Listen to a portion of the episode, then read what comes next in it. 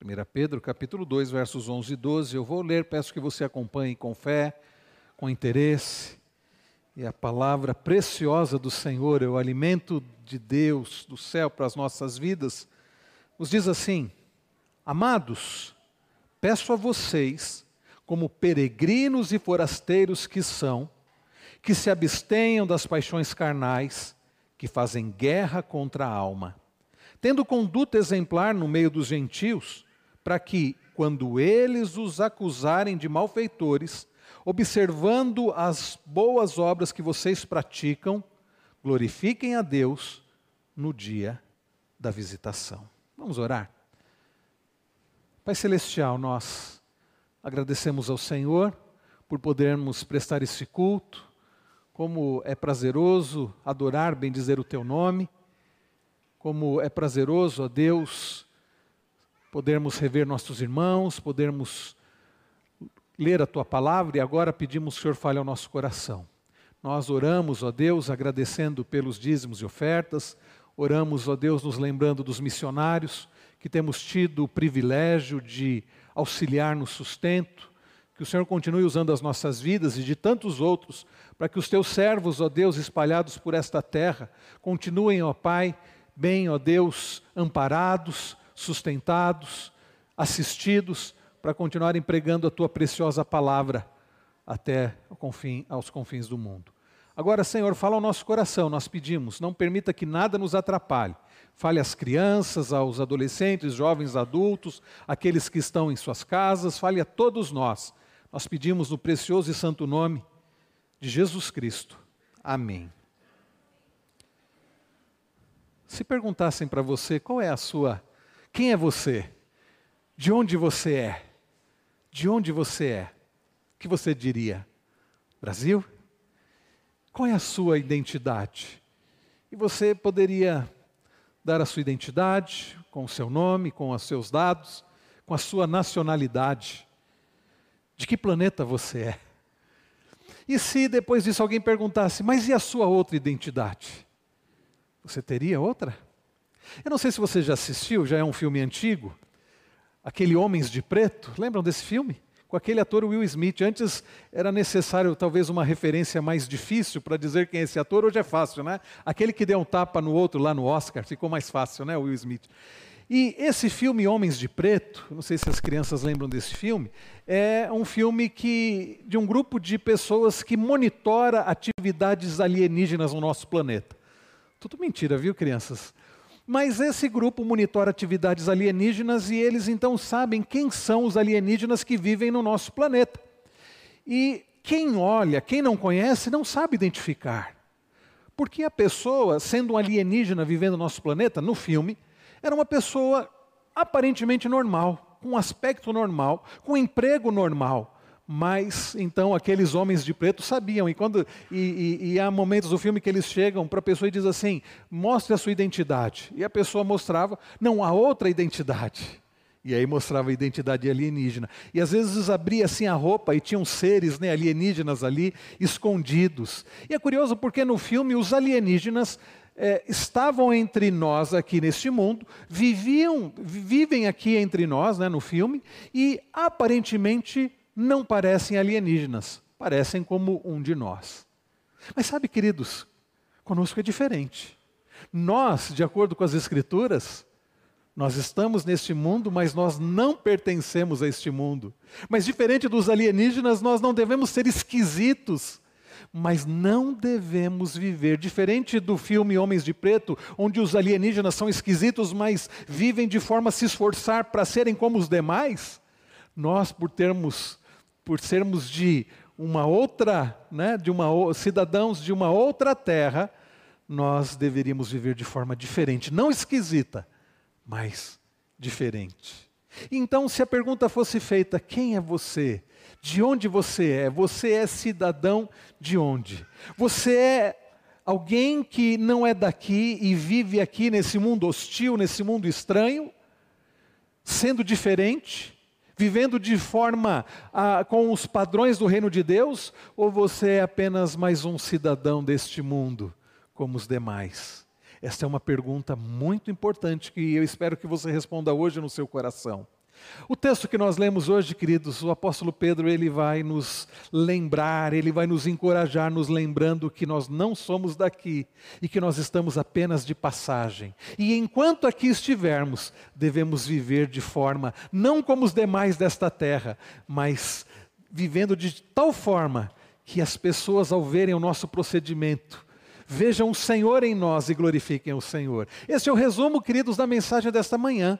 Nós estamos aqui não somos daqui, estamos aqui de passagem. E devemos viver de forma diferente, não estranha, diferente aqui, com padrões diferentes do, dos cidadãos desta terra, com os padrões do reino dos céus, para que as pessoas vejam a nossa vida e isso as leve a glorificar ao Senhor. Queridos, o primeiro ponto então é que nós não somos daqui, nós estamos em passagem, esta é uma exortação muito séria. Olhe comigo novamente o verso de número 11: Amados, peço a vocês, como peregrinos e forasteiros que são. É interessante como Pedro inicia este verso. Ele diz: Amados. E então ele diz: Peço a vocês. Aqui, esse peço a vocês, algumas Bíblias traduzem como rogo a vocês, insto a vocês. É de fato, queridos, talvez esse peço a vocês fique, não traduza ah, o peso das palavras de Pedro ou da intenção de Pedro. Não é um mero pedido. De fato, como o comentarista Gruden diz, aqui é um, é, é, é um rogo, aqui ele está dizendo: Eu suplico a vocês Pedro está chamando ao lado, aliás, essa é a tradução literal do termo, né? Ele chama ao lado não para simplesmente pedir qualquer coisa, mas para dizer palavras encorajadoras. Aliás, esta é a ideia deste termo. Por vezes ele é traduzido por encorajo vocês, consolo vocês. Então Pedro está fazendo o quê? Está fazendo o que ele faz ao longo de toda a carta. Pedro está confortando, Pedro está consolando, Pedro está encorajando. Afinal de contas, para quem Pedro escreveu esta carta, os primeiros leitores eram aqueles, como nós vemos no capítulo 1, no verso 1, eram aqueles eleitos de Deus, forasteiros e peregrinos, aqueles que pertenciam ao Senhor, que estavam neste mundo, mas não eram deste mundo, e que, estando neste mundo, não sendo deste mundo, não eram tratados como os daqui. Aliás, é assim: quando você é estrangeiro, você não tem os mesmos direitos do que os cidadãos daquela terra. E por vezes, aqueles que são estrangeiros, eles são vistos de uma forma diferente. Às vezes, eles são até perseguidos. O que acontecia com aqueles nossos irmãos? que hoje é a, é região da Turquia, né? Ali, conforme Pedro diz, naquela região. Então, eles estavam neste mundo, não eram deste mundo, e sofriam justamente por não serem desse mundo, por pertencerem a Cristo. Então, Pedro está escrevendo esta carta, encorajando, e nós temos sido encorajados já há alguns, algumas semanas, alguns meses, através desta carta. E o que Pedro faz agora, a partir do verso 11, é, é o que Pedro está fazendo é que ele continua encorajando aqueles irmãos e também nos encorajando, nos lembrando quem nós somos. E antes dele nos lembrar quem nós somos, ele está dizendo assim: Eu peço a vocês, eu encorajo vocês, prestem atenção no que eu vou dizer, porque isto é muito sério e isto é encorajador. Em outras palavras, esta, esta é a ideia aqui. E então ele começa dizendo amados. Por que amados? Pedro, ele aqui tem duas ideias de amados. Primeiro, porque eram amados por Deus. Quando você olha lá no capítulo 1, no verso 1, ele diz assim: Pedro, apóstolo de Jesus Cristo, aos eleitos. Ele usa a expressão eleitos, aqueles que foram escolhidos por Deus. Por que é, queridos irmãos, que Deus escolhe alguém para salvar? Por que é que Deus escolhe alguém para fazer parte do seu povo? Seria pelo fato dessa pessoa se destacar entre as demais? Seria pelo fato dessa pessoa ser melhor do que outras? Afinal de contas, você já pensou por que, que Deus escolheu você? Você é alguém melhor do que o seu vizinho que não pertence ao Senhor? Você é alguém que acha que merece alguma coisa boa? A resposta, se formos sinceros, e eu espero que sejamos, é não. Nós não fomos escolhidos porque somos bons, nós não fomos escolhidos porque Deus na eternidade sabia que nós o escolheríamos. Nada disso. Nós fomos escolhidos por Deus porque, meus irmãos, porque Deus resolveu nos amar.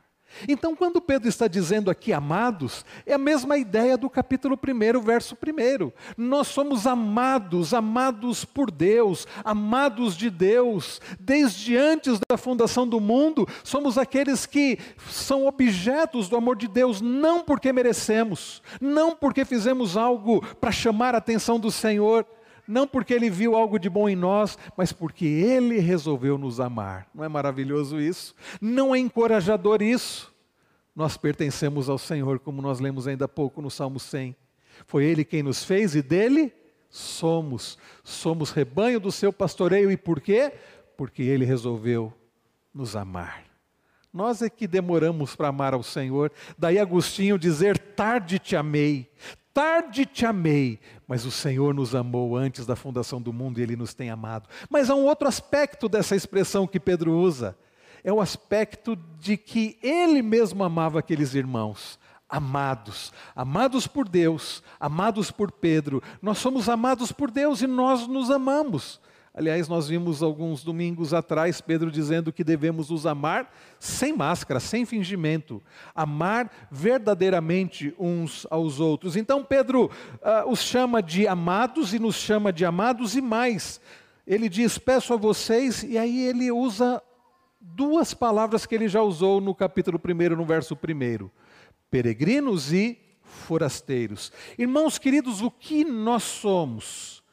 Amados amados por Deus, escolhidos por Deus e peregrinos e forasteiros. O que significa? Eu vou dizer aquilo que nós já dissemos no primeiro sermão aqui. Peregrino é aquele que não pertence a uma determinada terra. Ele está num local, mas ele não pertence àquele local. Ele, aliás, a ideia de, de, forasteiro, ele está num local, mas ele não pertence àquele local. Um forasteiro é alguém que não pertence àquele local, ele é alguém de fora. E por ser alguém de fora, por, como eu disse, por vezes ele não tem aqueles mesmos direitos. E a ideia de forasteiro, alguém então que não pertence àquele local, e um peregrino é alguém que está de passagem peregrinos e forasteiros. Como Pedro diz aqui, são pessoas que estão de passagem, eles não pertencem àquela terra e eles estão de passagem para uma outra terra, para a sua terra. Você está entendendo quem você é? Queridos irmãos, a forma de você lidar, a forma de nós lidarmos com a sociedade muda quando nós entendemos a nossa identidade. Eu vou repetir: a forma como nós vamos viver nesta terra, a forma como nós vamos agir nesta terra, vai mudar quando nós entendemos de fato quem nós somos, qual é a nossa cidadania. Você entende, é, quando você entende de onde é cidadão. Um texto que me chama muita atenção está lá em Hebreus 11, quando fala de Moisés, que Moisés, depois de 40 anos no palácio, tendo sido criado no palácio do Faraó, pela filha do Faraó, vivendo uma vida verdadeiramente de príncipe no Egito, ele olha para tudo aquilo e ele reconhece que ali não é o seu lugar. Ele reconhece, meus irmãos, que ele não é dali. Tudo é muito bom, é tudo muito confortável. Aliás, daqui a pouco quero falar um pouco mais sobre isso. Tudo é muito confortável, mas Moisés, entendendo a sua identidade, que ele pertencia ao Senhor, que ele era do povo de Deus, ele não podia continuar no palácio, ainda que vivendo uma vida de príncipe. Aquela vida não era a sua vida. Queridos, entender a nossa identidade faz toda a diferença. E é curioso e por vezes estranho para muitas pessoas, se você voltar algumas páginas aí na sua Bíblia, você vai chegar em Hebreus 11 e vai dizer ali sobre Moisés, a partir do verso 24, que pela fé Moisés, sendo homem feito, recusou ser chamado filho da filha de Faraó. Por que que Moisés depois de 40 anos no palácio, entendendo a sua identidade, ele recusou ser chamado de príncipe. Ele recusou a possibilidade de se tornar, inclusive, um faraó, um deus no Egito. Porque, meus irmãos, ele entendeu quem ele era. E você já entendeu quem você é? E nos diz o texto que ele preferiu ser maltratado junto a quem? Junto com o povo de Deus. E você pode pensar, mas por que Moisés, estando no palácio, estando no conforto, sendo tratado como filho da filha do próprio Faraó, o filho da filha do rei, preferiu ser maltratado junto com o povo de Deus? Qual é o motivo, queridos? O motivo é muito claro. Porque o povo de Deus era o seu povo. O povo de Deus era o seu povo. Ele preferiu ser maltratado junto com o povo de Deus a usufruir prazeres transitórios do pecado. O que mostra, queridos, que a nossa vida aqui, mesmo com o conforto, os prazeres aqui eles são passageiros, eles são transitórios, como nós aqui também somos. E nos diz o texto ainda no verso 26, ele entendeu que ser desprezado por causa de Cristo era uma riqueza maior do que os tesouros do Egito, porque contemplava a recompensa, contemplava o galardão, contemplava a sua pátria que não era essa, a sua terra, que não era o Egito e nem mesmo era essa. E então no verso de número 27 diz: Pela fé Moisés abandonou o Egito, não ficando amedrontado com a ira do rei, pois permaneceu firme, como quem vê aquele que é invisível. Irmãos queridos, quando nós entendemos quem nós somos, de quem nós somos, para quem nós somos, para quem nós iremos, isso faz toda a diferença. Paulo é, é, capaz de dizer lá em Filipenses 1, 21, porquanto para mim o viver é Cristo, porque para ele, é, é, para ele de fato, a sua vida estava em Cristo, e a ponto dele dizer, e o morrer é lucro, porque Paulo sabia quem era, de quem ele era, para quem ele era e para quem ele iria. E você, sabe quem você é? Você é um cidadão de outra pátria, nesta terra estranha e hostil? Como peregrino e forasteiro? Ou você é daqui mesmo, você pertence aqui mesmo? Irmãos queridos, eu repito, entender qual é a sua cidadania, qual é a sua identidade, mudará a forma de entender a quem deve ser a sua lealdade última. entender a sua identidade vai fazer, vai fazê-lo entender a quem deve ser a sua lealdade última, se as pessoas, se é este mundo, se é você mesmo, ou se é aquele como Moisés contemplava aquele que é invisível, aquele que ainda nós não vemos, mas como cantamos há pouco, um dia ficaremos frente a Ele. Quando tudo ao fim chegar, estaremos frente a Ti. Mas, queridos, até lá, como cidadãos não desta terra, vivendo nesta terra, nós precisamos viver entendendo que não somos daqui, que estamos aqui de passagem. E o próprio Pedro teve a sua identidade mudada. É interessante, né? Simão Pedro, a quem Cristo né, passou a chamá-lo de Pedro, que significa pedra, que significa rocha. E Jesus com isso mostrava o que faria na vida dele. Cristo chama Simão de Pedro, de rocha, não porque Pedro era uma rocha, mas porque Cristo fortaleceria e faria dele, Cristo que é a pedra angular, que é a rocha, faria de Pedro e também dos demais apóstolos fundamentos da sua igreja, sendo Cristo o fundamento principal, a rocha principal, a base, a pedra angular. Pedro não era rocha, mas o Senhor faria, é, é, fortaleceria. Né? E, queridos, nós vimos domingo passado celebrando a ressurreição, como Pedro mudou. Pedro pregando lá em Atos 2 um sermão cheio do Espírito Santo, com intrepidez, o mesmo Pedro que antes estava covardado, que estava com medo, que negou a Cristo. Nós vemos, semanas depois, nós lemos lá em Atos 2 o sermão de Pedro, tanta coragem. Sabe por quê, meus irmãos? Ele finalmente entendeu quem ele era, de quem ele era, para quem ele era. Foi necessário Cristo ressuscitar e aparecer para ele, para ele entender a sua identidade. Foi necessário isso para ele entender que ele não era daqui, a ponto dele estar disposto a morrer. Queridos, quando nós entendemos quem somos, isso muda tudo. Você já entendeu quem você é? Aliás, uma outra pergunta: você já é um cidadão de outra pátria, que não é esta, que não é desta terra, ou você ainda é desta pátria? Então, o povo do Senhor no Antigo Testamento havia experimentado a vida de peregrino no deserto. Daqui a pouco, na classe dos adultos, nós vamos dar continuidade à, à série do panorama do Antigo Testamento. Nós vamos continuar a aula que o reverendo Wilson começou na semana retrasada, olhando para o livro de Números O que é o livro de Números, se não o relato da peregrinação do povo ao longo dos 40 anos do deserto? Queridos, o povo peregrinou por 40 anos no deserto e assim é a nossa vida nesta terra. Nós estamos aqui apenas de passagem. O povo peregrinou 40 anos no deserto rumo à terra prometida, os quais apenas Josué e Caleb e a geração que nasceu ao longo da peregrinação pôde entrar. E assim, queridos, nós, como peregrinos, como forasteiros, estamos aqui de passagem, aqui não é a nossa terra, aqui não é o nosso mundo, apesar de vivermos nesse mundo. Então, quando a Bíblia diz que somos forasteiros, ela diz que estamos desterrados.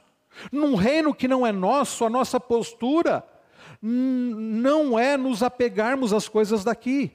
E o problema qual é? Quando nós nos esquecemos ou não sabemos a nossa identidade, que somos peregrinos e forasteiros, nós começamos a viver como se esta fosse a nossa terra.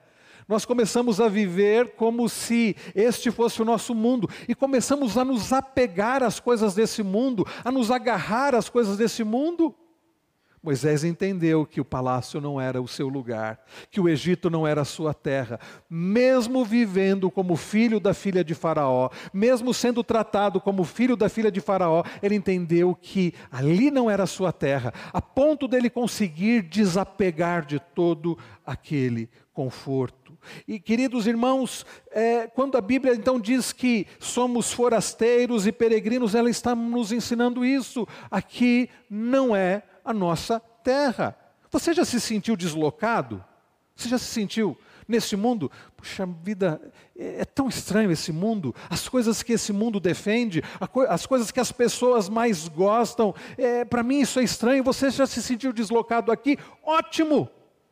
Estranho seria se você dissesse: Eu gosto das mesmas coisas que todo mundo, esse mundo é muito bom, é aqui que eu quero, para mim, vida é isso aqui. Aí isso seria estranho. Estamos desterrados, mas é interessante que não sem herança. Nós temos uma herança que não pode ser destruída, que não fica manchada e não murcha. Basta você olhar no capítulo 1, verso 4, Pedro fala dessa herança. Nós não pertencemos aos reinos deste mundo mas não deixamos de ter uma cidadania, não é verdade? Não deixamos de ter uma identidade. Quem nós somos? Amados, eleitos. Nós pertencemos ao Senhor. Quem nós somos? Olhe uh, um pouquinho antes, aí no mesmo capítulo 2, olhe o que nós vimos na semana retrasada. Olhe comigo aí o versículo de número, eh, de número 9. Vocês, porém, são geração eleita, sacerdócio real, nação santa, povo de propriedade exclusiva de Deus, a fim de proclamardes as virtudes daquele que os chamou das trevas para a sua maravilhosa luz. Antes vocês não eram povo, mas agora são povo de Deus. Quem nós somos? Povo de Deus. Não povo deste mundo, não povo desta terra, nesta terra, mas povo de Deus. Não se esqueça disso, porque se você se esquecer disso, você vai viver como um povo, como povo dessa terra.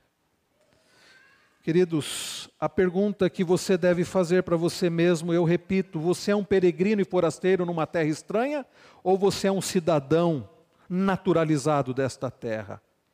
Espero que você seja um peregrino e forasteiro nessa terra estranha, nessa terra hostil. Nós estamos neste mundo, mas nós não somos deste mundo. E as pessoas não precisam pensar em nós como esquisitos Uh, o pastor Alexandre Sacha Mendes ele diz algo interessante, engraçado. Ele diz: não ganha quem é mais esquisito, ganha quem é mais parecido com Cristo. Porque tem gente que é crente, é cristão, mas ela não é parecida com Cristo, ela é esquisita. O jeito dela falar, o jeito dela se vestir, o jeito dela viver não é que ela é parecida com Cristo, ela é esquisita. E as pessoas do mundo ridicularizam, não porque eles veem a Cristo, e muitos que se dizem cristãos, mas porque eles veem gente esquisita. Nós não fomos chamados para sermos esquisitos, nós fomos chamados, queridos, para sermos diferentes, sal da terra e luz do mundo, vivendo um padrão diferente, como Pedro vai dizer logo à frente. Nós estamos neste mundo, devemos promover a paz aqui, mas não pertencemos a este mundo. Promovemos a paz, mas não é, é, é, é fincamos raízes aqui. Agora olhe comigo o restante do versículo 11. Ele diz: Amados, peço a vocês, como peregrinos e forasteiros que são, agora preste atenção, que se abstenham das paixões carnais, que fazem guerra contra a alma, tendo a conduta exemplar no meio dos gentios, que se abstenham das paixões carnais, que fazem guerra contra a alma. Nós, como peregrinos e forasteiros, como aqueles que pertencem ao Senhor, amados, aqueles que estão aqui, mas não são daqui, precisam viver de forma diferente. Não de forma esquisita, mas de forma diferente. Daí Pedro dizer que devemos nos abster. A palavra aqui, a ideia de se abster, é a ideia de você rejeitar, de você lutar, de você ficar não apenas longe, mas de você combater aquilo. E o tempo em que está, a forma como está na língua original, é a ideia de continuidade nós precisamos nos abster continuamente. Nos abster do quê? Lutar contra quê? Pedro diz: paixões carnais. Paixões carnais. Ah, no capítulo 4, nós vamos ver melhor, nós lemos melhor o que são as paixões carnais, nós vamos chegar lá. Quando nós olhamos para Gálatas 5, nós vemos o apóstolo Paulo, a partir do verso 19, eh, listando as paixões carnais, as obras da carne. Ele fala de prostituição, de impureza, de lascívia, de feitiço. A lista ali é grande. O que são as paixões carnais? São aqueles desejos que ainda permanecem na nossa vida, no nosso corpo. Queridos, nossa luta como cidadãos é primordialmente não contra as pessoas, não contra os cidadãos deste mundo, é primordialmente contra quem? contra nós mesmos. Essa semana eu vi que a editora Fiel disponibilizava um e-book gratuito, mas para conseguir baixar esse e-book gratuito tinha que responder umas perguntas lá.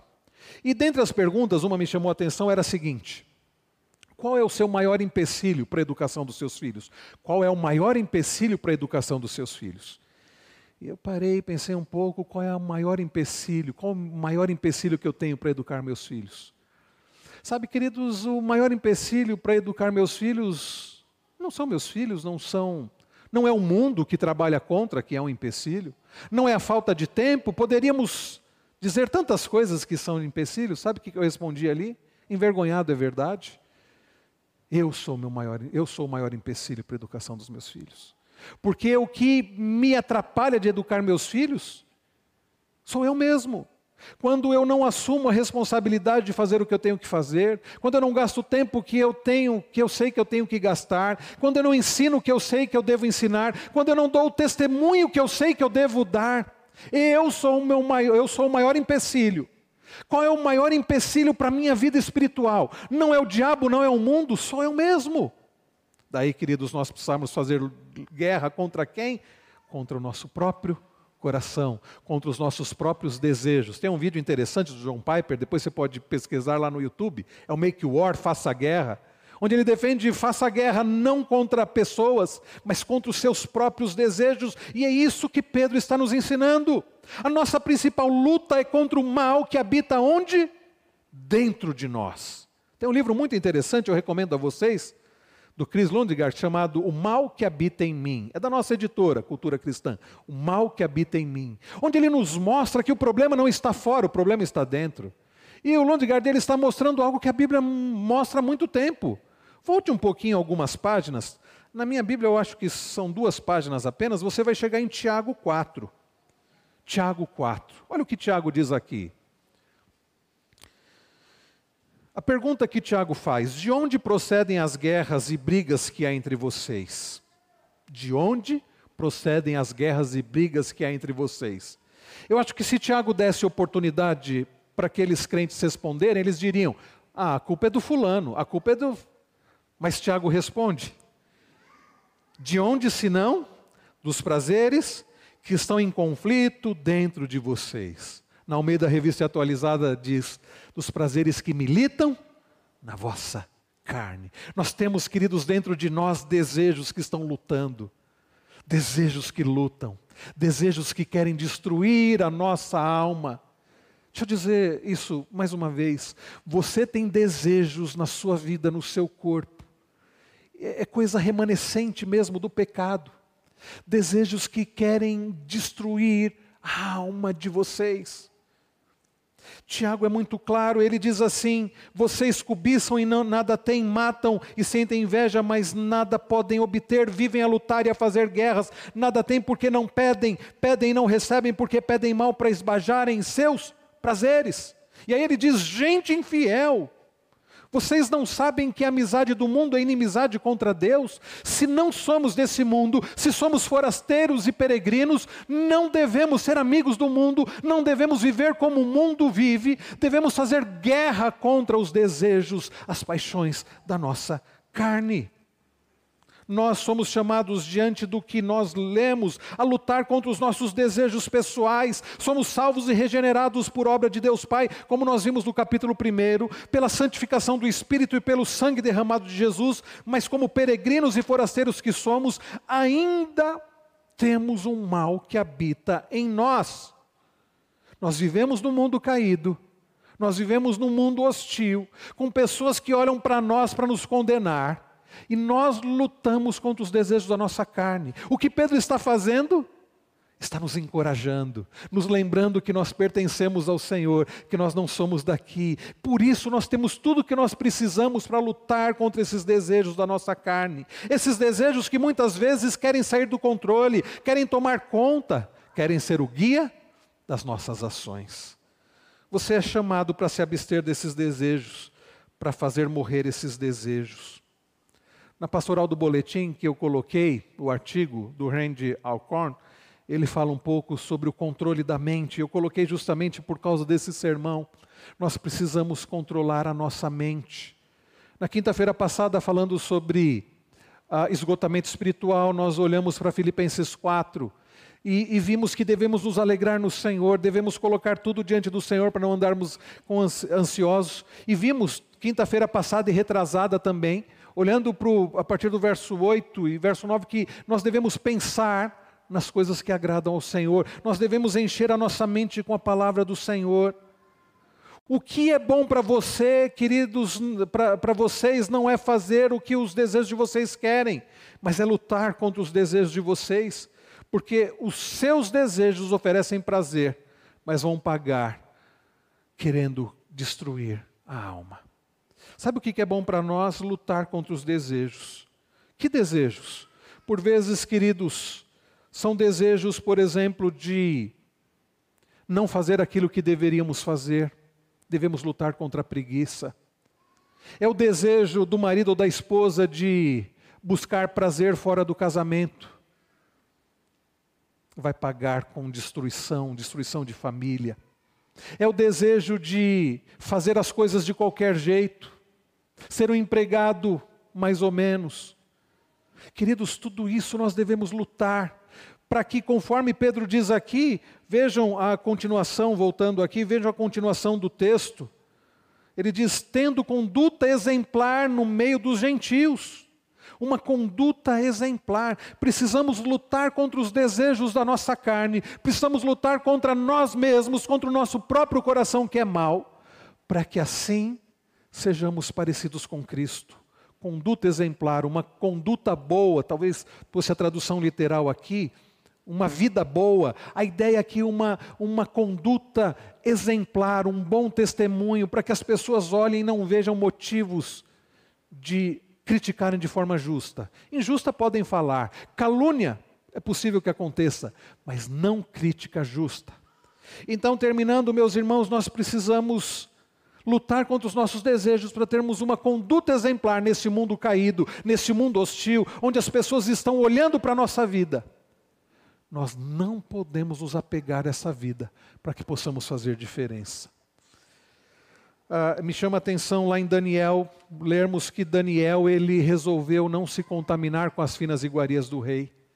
Essa semana eu recebi um vídeo de uma palestra, uma um trechinho da palestra do Jonas Madureira, pastor Batista, no Congresso de Jovens da Fiel. E ele dizia algo curioso: ele dizia assim: Daniel, lá na Babilônia, resolveu não se contaminar com as finas iguarias do rei.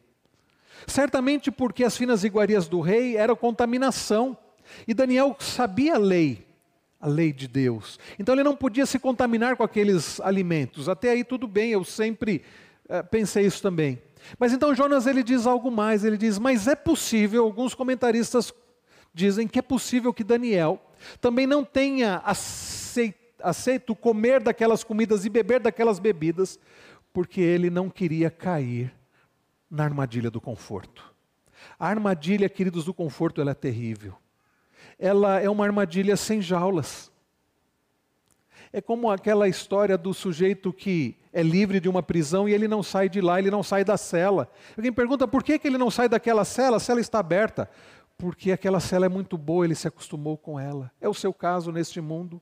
Nós, queridos, não iremos ter uma conduta exemplar neste mundo se nós nos acostumarmos com esse mundo, com o conforto desse mundo, vivendo como se aqui fosse a nossa terra, como se essa fosse a nossa vida, como se, como vivem os demais deste mundo, nós devêssemos viver. Nós somos forasteiros e nós somos peregrinos. Não somos desse mundo, mas estamos nesse mundo não pertencemos a esse mundo, mas somos peregrinos aqui, não fomos chamados para uma vida de isolamento, indiferença, esquisitice, mas para sermos sal da terra e luz do mundo, tendo uma conduta exemplar. E Pedro diz o quê? Ele termina dizendo no verso 12: ah, para que quando eles os acusarem de malfeitores, observando as boas obras que vocês praticam, glorifiquem a Deus no dia da visitação.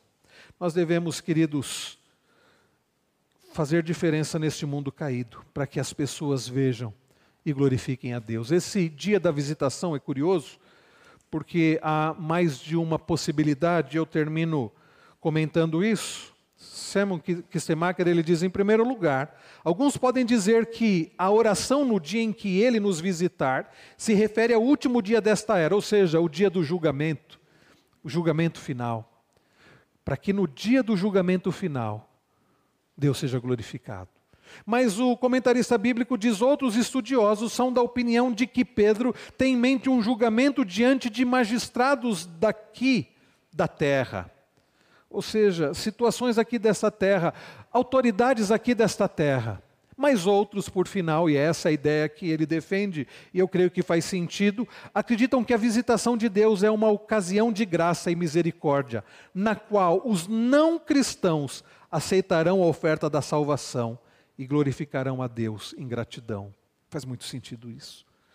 Nós temos uma vida de bom testemunho sendo semelhantes a Cristo, parecidos com Cristo, não esquisitos, mas vivendo o padrão da ética do reino que nós aprendemos ano passado, estudando o Sermão do Monte, fazendo diferença nesse mundo caído, sendo sal da terra e luz do mundo.